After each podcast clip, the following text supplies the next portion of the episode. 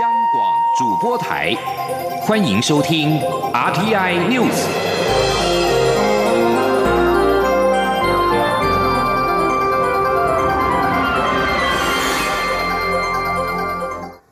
听众朋友您好，欢迎收听这节央广主播台提供给您的 RT News，我是张顺祥。首先把新闻焦点关注到是利奇马台风的最新新闻。因应利奇马台风，行政院长苏贞昌今天上午八点率相关部会首长视察了中央灾害应变中心，了解防救灾工作。他提醒。强风豪雨还在后面，相关单位跟民众绝对不能够掉以轻心。苏贞昌也要求农委会要注意菜价，教育部要注意校园的安全，卫福部适时提供健康照护服务，以及国军要待命准备，随时支援。请听央广记者王维婷的报道。利奇马台风来袭，行政院长苏贞昌九号上午八点视察中央灾害应变中心，了解台风动态和灾情应变。内政部长徐国勇、经济部长沈荣金、交通部长林佳龙、教育部长潘文忠、卫福部长陈时中和农委会主委陈吉仲也出席。苏贞昌听取工作报告后，特别关切台风动态。他表示，民众上午觉得风雨没有预期的大，并非代表台风没有来，而是刚好处在台风云系的空隙，大风雨还在后面，千万不能掉以轻心。同时，苏贞昌也要预报单位用浅显易懂的词汇传达讯息，以免民众听不懂。苏贞昌说。所以，所以就是现在的只是空气，就是台风走了，那接下来有可能会有大的雷，呃，风雨，风雨还有可能会来。对对对。啊，所以还是不能掉以轻心。对，完全不能。台风还没有走。是的，就这样。我很认真听啊，但是因为我不是专家，那你讲很多术语，其实一般民众不用听很艰涩的术语或者专业的语言。苏贞昌也关切水库蓄水量的问题，肯定水利署预先放水，留出空间给台风降水，但是又没有过度放水导致干旱。他也提醒相关单位在水库调节放水时，务必要通知河川邻近的民众。苏奎接着询问果菜交易情况，是否有必要释出冷藏蔬菜？农委会主委陈吉仲回答：由于九号的批发价比八号低，目前并不建议释出冷藏蔬菜便宜菜价。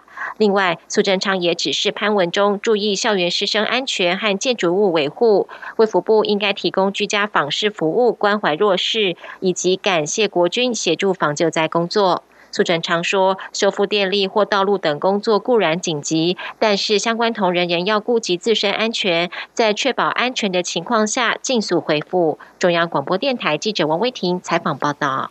而蔡英文总统今天也在脸书贴文表示，行政院长苏贞昌一早就前往中央灾害应变中心听取台风动态的简报之后，就向他报告台风的动态以及政府相关部会的准备情形。总统也盼望风雨无灾，大家一起守护台湾。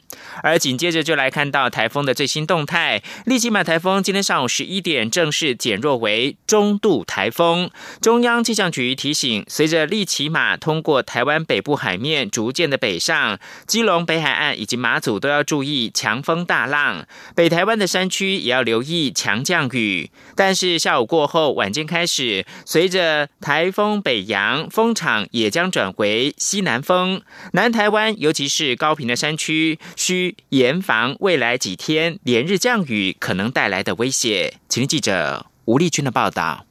利奇马台风九号上午十一点的中心位置，已经来到台北东北方两百三十公里的海面上。近中心最大风速减弱为每秒四十八公尺，七级风暴风半径也缩小为两百五十公里，行进脚步稍微加快到时速十三公里，同时持续朝西北方向逐渐通过台湾北部海域。因此，气象局也陆续解除台中苗栗及新竹的陆上台风。警报。气象预报中心检任记正谢明昌指出，虽然利奇马过去的路径偏北，分量较大，对台湾影响程度也略减。不过九号下午这段时间，利奇马正好行经台湾北部海面，因此这段时间，包括基隆北海岸以及马祖地区，都要注意可能掀起的六米大浪，以及九到十级的强阵风。北台湾以及桃竹苗山区也要严防台风环流带来的持续降雨。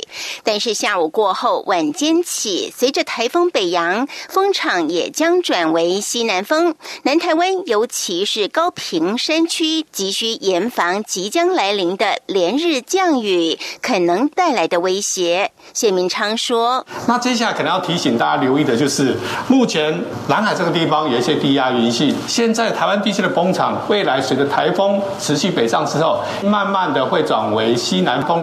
所以今天下午开始北上之后，这些云系包括西南风就会逐渐影响到台湾中南部地区。所以今天下午到晚上之后，中南部地区的雨量就会逐渐的增加，北台湾地区的雨量就会逐渐的降低，而且风力也会逐渐的。降低。此外，气象局也持续针对北台湾桃竹苗及台中六大山区发布大豪雨特报，并针对南投高平及台东四大山区，以及基隆、宜兰、双北、桃园、新竹县及苗栗七个县市发布豪雨特报。同时提醒，十号之后，即使台风远离，警报解除，南台湾尤其是高平山区雨量仍将持续好。几天，中央广播电台记者吴丽君在台北采访报道。尽管利奇马台风逐渐的远离，不过根据中央灾害应变中心到今天上午十一点的统计，停电户数仍然是有九千一百四十一户待修复，最高则一度有六万一千八百三十一户停电。基地台最高受损十四座，目前仍有三座待修复。土石流黄色警戒河川是两百六十三条，红色警戒的河川零条。另外，台风造成了一。一个人死亡，七个人受伤，累计疏散撤离人数是两千五百三十一人。到上午十点的收容处有三十七处，一共是六百九十九人。灾害应变中心还表示，目前国道全线正常，省道有两处预警封闭，高铁台中以北停驶。中午前后，台铁陆续恢复行驶。桃园机场公司今天也表示，从八号到今天上午的七点半为止。一共取消或延误的班次达到了四百八十五班，呼吁搭机或者是接机的民众出发前要确认班机的最新动态。继续关注的是政治焦点，国民党前主席洪秀柱今天证实已经迁了户口，将参选台南市第六选区，也就是仁德、归仁、关庙、龙崎东区等二十九里的立委，对上民进党的是王定宇。洪秀柱表示，前立委陈杰劝进参选，加上他觉得国民党在艰困选区还没有提名，心里非常的焦急，希望为党开疆辟土。王维婷的报道。国民党前主席洪秀柱将参选台南市第六选区的立委，对决民进党的王定宇。洪秀柱九号上午受访时表示，前立委陈杰劝进他参选，看到国民党在艰困选区找不到人选参选立委，他内心也觉得非常焦急，所以决定参选立委。洪秀柱也呼吁国民党内资深有资历的政治人物一起下来选，给年轻人示范。洪秀柱说。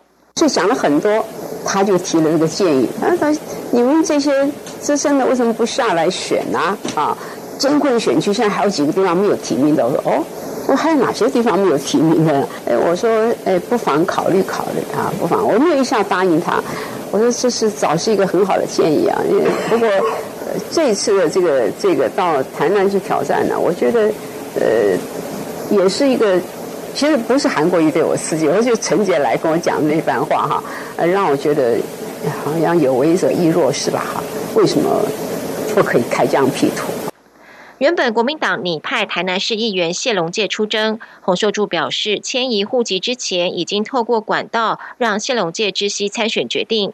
他说没有坚持要选，一切以国民党中央的态度为主。洪秀柱表示，这次选战国民党一定要团结，很多民众都替台湾的未来感到忧心，希望国民党有好的表现。洪秀柱也在脸书发出声明，指出，既然已经准备好投入艰困的战场，他不会有任何怨言，也不会有任何悬念。不管国民党要不要我，秀柱永远都不会放弃党。洪秀柱说：“这是四年前的承诺，至今仍然不变。”中央广播电台记者王威婷采访报道。对此，王定宇八号深夜回应，尊重其他政党的提名策略，也期待正向良性的竞选。王定宇在脸书贴文表示：“谢谢每一位愿意到台南付出的人，对他来说，每一场选举都是硬仗。市民的服务、地方的发展、台湾的永续，才是每天要面对的课题。”继续关注的是两岸的焦点。中国国家电影局禁止大陆影片跟影视人员参加今年的金马奖。香港一些电影公司也陆续表态，目前已经知道有四部港片都在报名金马奖之后取消报名，包括了刘德华主演的《扫毒二》。中国国家广播电影电视总局旗下机关报，也就是《中国电影报》，七号引述中国国家电影局的消息表示，陆方将暂停中国大陆影片跟人员参加二零一九年第五十六届的台北金马影展。陆方的官方声明没有指明港片跟香港影人不能够出席金马奖，但是香港一些影视公司已经陆续表态。港媒《明报》报道，原本已经报名金马奖的几部电影，像是刘德华跟古天乐主演的《扫毒二》，张家辉跟古天乐主演的《使徒行者二》，以及梁家辉跟任达华主演的《追龙二》，还有张艾嘉跟赵薇配音的动画《纪元台七号》等港片，已经取消报名。出品《扫毒二》的环亚公司老板林建明表示，已经下令公司所有电影不得参加金马奖的评选。英皇。电影则是称，今年把重心是放在跟本届金马奖撞齐的第二十八届金鸡百花电影节，所以旗下电影不会参加金马奖，艺人也不会出席。不过，香港导演杜琪峰早已经接下本届金马奖评审团的主席，目前他还没有就这一次中国抵制金马奖公开的回应。香港本周末的反送中抗争将由九号到十一号连三天举行的机场集会率先登场。香港机场八号为此通知，机场一号楼出境大厅这三天将实施管制，职员跟持离境机票、登机证以及相关证件的旅客才能够进入。明报报道，这个通知是香港机场管理局发布的内部文件，由知情者将其披露。至于反送。中机场的集会，根据发起人制作的文宣，将选在一号楼的一楼入境大厅举行，但两者是否会相互影响，目前难以预料。根据这项通知，香港机场出境大厅实施管制的时段是九号、十号、十一号这三天的上午六点到十一点五十九分。至于反送中机场集会，则是在这三天的下午一点到隔天的凌晨四点举行。北美航太防卫司令部表示，美国跟加拿大战机八号在阿拉斯加外海拦截俄罗斯的两架长城轰炸机，并且公布每架战机和俄罗斯轰炸机空中遭遇的影像画面。声明表示，俄罗斯两架可以搭载核弹头的轰炸机进入到阿拉斯加和加拿大的防空识别区之后，美军两架 F 二十二逆中战斗机跟加拿大两架 CF 十八的战斗机出动拦截。北美航太防卫司令部声明当中表示，俄国轰炸机保持在国际空域飞行，没有进入到美国跟加拿大的领空。美军官员把俄国轰炸机八号这种飞行视为莫斯科当局训练军方因应潜在危机计划的一部分，同时对敌对释出展现实力的讯号。美国官员表示，近几年俄罗斯轰炸机跟喷射机每年都在这个区域出没多次，同样遭到美国或加拿大的拦截。北美航太防卫司令部上周发现，俄国两架海上的侦察反潜机进入到同一个区域。最后提供给您是在与日本的关系紧张，南韩军方考虑八月举行独岛，日本称为是主导的防御军事演习，初步拟定十二或十三号进行，但确切的日期可能会变动。另一名官员也表示，这属于超出军方范畴跟政策的外交决策。目前青瓦台跟政府对此保持战略模糊的立场。以上新闻由张顺祥编辑播报。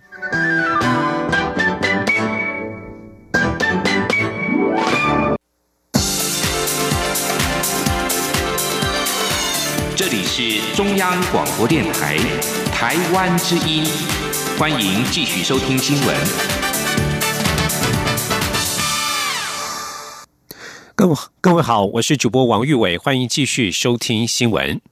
今年第九号台风利奇马经过台湾东北部，也接着侵袭日本的冲绳县。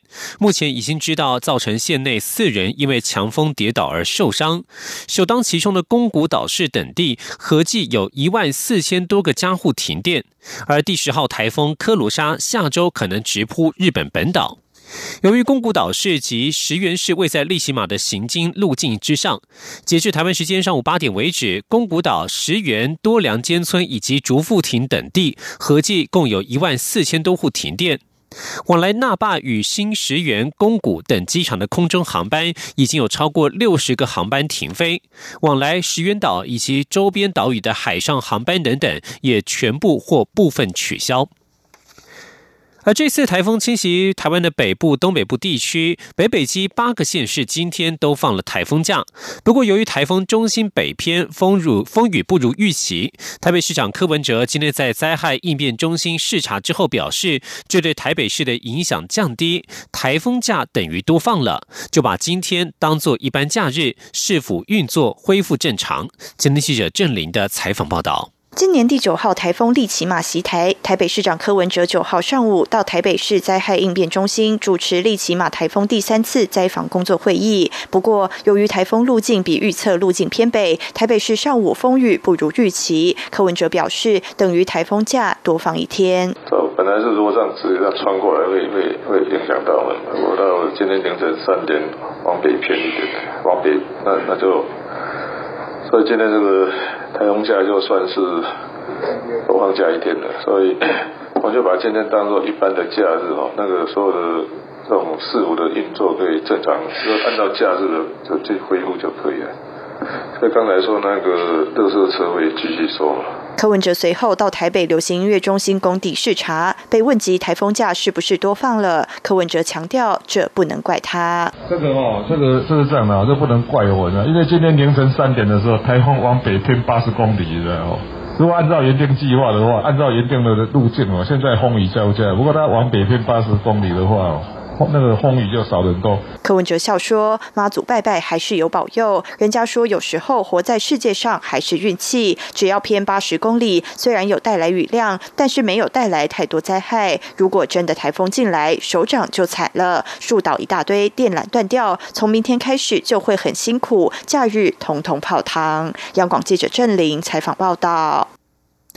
而在风雨影响不大的情况之下，北部民众可能在下午之后就上街消费拼经济。根据金管会的统计，台湾民众使用信用卡的支付屡创新高。过去银行推动信用卡多以红利回馈，但是考量国内年轻族群使用行动支付，喜欢在刷卡之后立即获得回馈。台湾国内公民。银行库近期陆续推出现金回馈的信用卡，而且都强调高于其他业者。但是各家银行如果杀到刀刀见骨，那么现金回馈信用卡可能会成为国内银行的红海或蓝海，势必得挑战各银行的战略。前天记者陈林信宏的专题报道。根据金管会统计，去年台湾信用卡签账金额已经达到新台币二点八八兆元，为连续第九年创新高。今年前五月刷卡金额为一兆两千六百七十七亿元，较去年同期一兆一千四百零六亿，成长了百分之十一。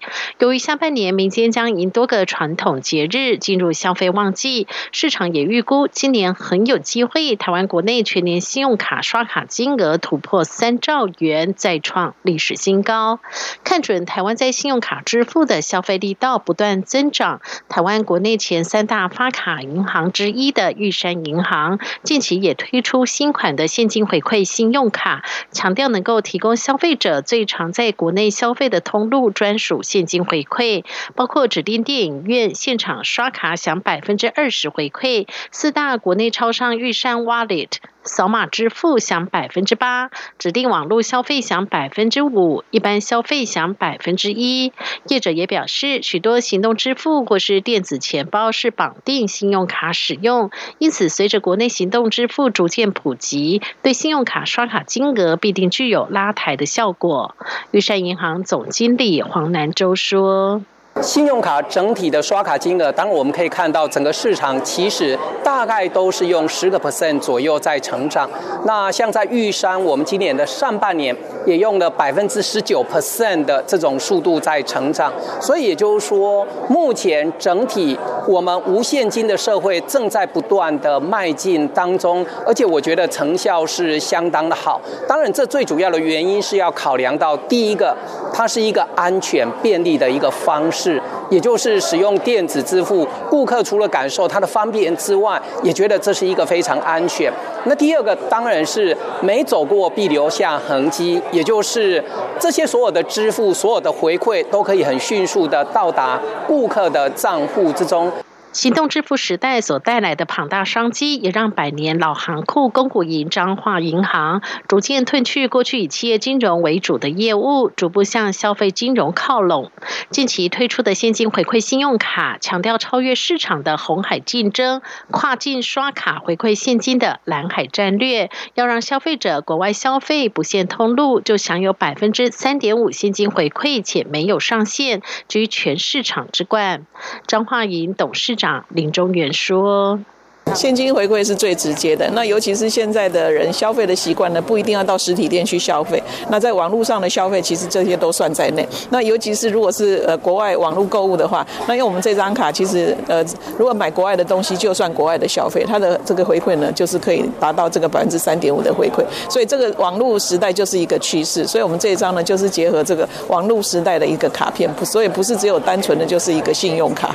今年上半年，信用卡刷卡金额在市场竞争激烈下，仍呈现双位数的成长。万事达卡台湾区总经理陈义文分析，主要有三大原因：第一是政府对于行动支付发展的支持；第二则是商户的拓展，因为过去在像是 Seven Eleven 等便利商店无法使用信用卡，但今年开始在各大超商也接受透过行动支付绑定信用卡付款。另外，就是各家银行推出现金回馈的信用卡，吸引消费者即刷即享有回馈的快感。陈义文说：“现金回馈看起来似乎成为市场上一个主流，尤其对于年轻世代，他们觉得这种所谓不需要经过太多思考就可以使用，马上落得立即回馈这种概念是他们喜欢的。所以过去大概二十年前，我的那个年代，我们大家都会说的口号是说三十元也要刷卡。”但现在现金回馈是三块钱你也要刷卡，因为你不用累到就是一定要刷多少钱才有一点，你任何你怎么刷多少钱，它都可以帮你做一个现金的回馈。不过消费者总是现实的，现金回馈哪家银行推出的回馈占比高，就往哪家银行跑。银行如果杀到刀刀见骨，可能还会亏本。银行最终到底得到了什么？张营董事长林中元不讳言，就是要借此拉高数位存款的开户数。林中元说：“一般都不会接连接这个数位存款嘛。那这张最大的一个优势就是说，连接这个数位存款，所以它跟数位就是有对会有很大的连接。数位账户有连接啦，对，数位账户的那个利息，大家放在那边平常购物可以用。那如果没有用的时候，那个利息也比较高。哎，对，对对对对，一举两得。”越来越多的国内消费者选择不到实体分行，透过手机界面操作完成开户，不仅省时也更有效率。这样的数位账户越来越获得年轻族群的青睐。根据金管会的统计，去年数位开户的户数就达到一百五十万，相较于二零一七年成长二点八倍。银行透过数位账户结合行动支付，不止增加开户的消费者。也透过信用卡进一步整合，让银行和客户的关系更为紧密。在搭上数位支付的商机后，现金回馈信用卡未来会成为国内银行的红海或是蓝海，也挑战各银行的战略。中央广播电台记者陈林信鸿报道。继续关注是人权议题。今天八月九号是世界土著人民国际日，联合国人权专家呼吁展开十年行动来保存并推广土著语言的使用。联合国人权理事会底下的土著人民权利专家机制七号表示，语言对于土著的丰富语言与文化资产并享有人权是必要的。然而，专家表示，全球约七千种土著语言或许将面临威胁，其中百分之四十面临完全消失的危险。这反映了各国政策和持续对土著语言使用者的歧视，以及在国家建设过程当中对少数族裔的同化。随着时间的推移，这些政策可能破坏并摧毁一种文化，甚至是一种民族。专家表示，土著语言蕴含着传统智慧与跨文化传播，是对抗气候变化、和平共处的关键。根据估计，世界上共有三点七亿土著人民生活在约九十个国家。他们在世界人口当中所占的比例不到百分之五，却占世界最贫穷人口的百分之十五。每年的八月九号是世界土著人民国际日，全世界各地，包括纽约联合国总部，都会举办特别活动庆祝这一天。政权对人权的侵害是令人无法忍受的。美国驻港外交官日前被媒体披露与香港众志成员会晤，他的个人资料也遭到曝光。美国国务院八号批评中国泄露美国外交人员个人隐私，并非所谓的严正交涉，这是流氓政权的做法。中国外交部驻香港公署日前提出严正交涉，对美国驻港澳总领事馆政治部主管伊迪被拍到与香港众志成员黄之锋等人会晤，表达强烈不满。伊迪的隐私也遭到香港媒体曝光。美方表表示，这是流氓政权才会做的事情，并不是一个负责任国家应有的行为。他们完全无法接受公布美国外交官个人讯息的做法。而对于伊迪与黄之锋等人的会晤，欧塔加斯表示，这是美国外交人员每天在全球各地的工作。他们不仅会见政府官员，也与反对派见面，范围也不仅在香港或中国。美国驻外人员只是在从事他们自己的工作。在其他国际形势方面，为了逮捕前总统阿坦巴耶夫，吉尔吉斯警方与安全机构八号再度对他的寓所发动突袭。根据国际传真社报道，安全部队已经成功拘捕了阿坦巴耶夫，押往不明地点。二新社引述阿坦巴耶夫的律师报道指出，安全部队已经从寓所把阿坦巴耶夫押往不明的地方。首次攻坚的特种部队七号未能在阿坦巴耶夫的宅邸逮捕到他，还造成一名官员丧命与一名警察首长受到重伤。警方与阿坦巴耶夫支持者七号晚间互扔石头，而当地的网络与行动电话通讯疑似被当局给切断。吉尔吉斯是前苏联共和国，由于阿坦巴耶夫与他钦点的现任总统秦贝科夫闹翻，导致政局动荡不安。这个中亚国家曾经在不到二十年之内发生了两次革命。继续关心的是体育消息，网球界三大天王纳达尔、费德瑞与乔科维奇的竞争将从球场上延伸到政治。世界排名第二的纳达尔八号表示，他与长期以来的竞争对手费德瑞已经做成共同决定，将一起进入 ATP 球员理事会，以填补在今年温网宣布辞职的哈斯、杰米莫瑞以及斯塔霍斯基所遗留下的空缺。在过去几个月以来，网坛一些议题引发越来越多的争议。ATP 球员理事会主席的乔科维奇经常与纳达尔和费德瑞意见不合。乔科维奇是当今世界球王，因为 ATP 主席克莫德去留的问题，与一些网球选手产生不同意见。英国籍的克莫德深受网球选手爱戴，他在任内不仅把奖金提高到空前的纪录，也为网坛带来成长。但是 ATP 董事会的球员代表不赞成延长他的合约，科莫德因而遭到解除主席职位。尽管乔科维奇否认，但是据传因为费德瑞与纳达尔都支持克莫德，因而与乔科维奇爆发不和。根据财经杂志《富比士》公布的女性运动员收入排行榜，美国网球天后小威廉斯仍然高居世界第一，这已经是小威廉斯连续四年荣登榜首。根据富比士的统计，截至今年六月为止的一年期间，小威廉斯赚进了两千九百二十万美元，其中只有四百二十万是来自于比赛奖金。至于日本网球女将大阪直美，则是排名第二。以上新闻由王玉伟编辑播报，这里是中央广播电台台湾之音。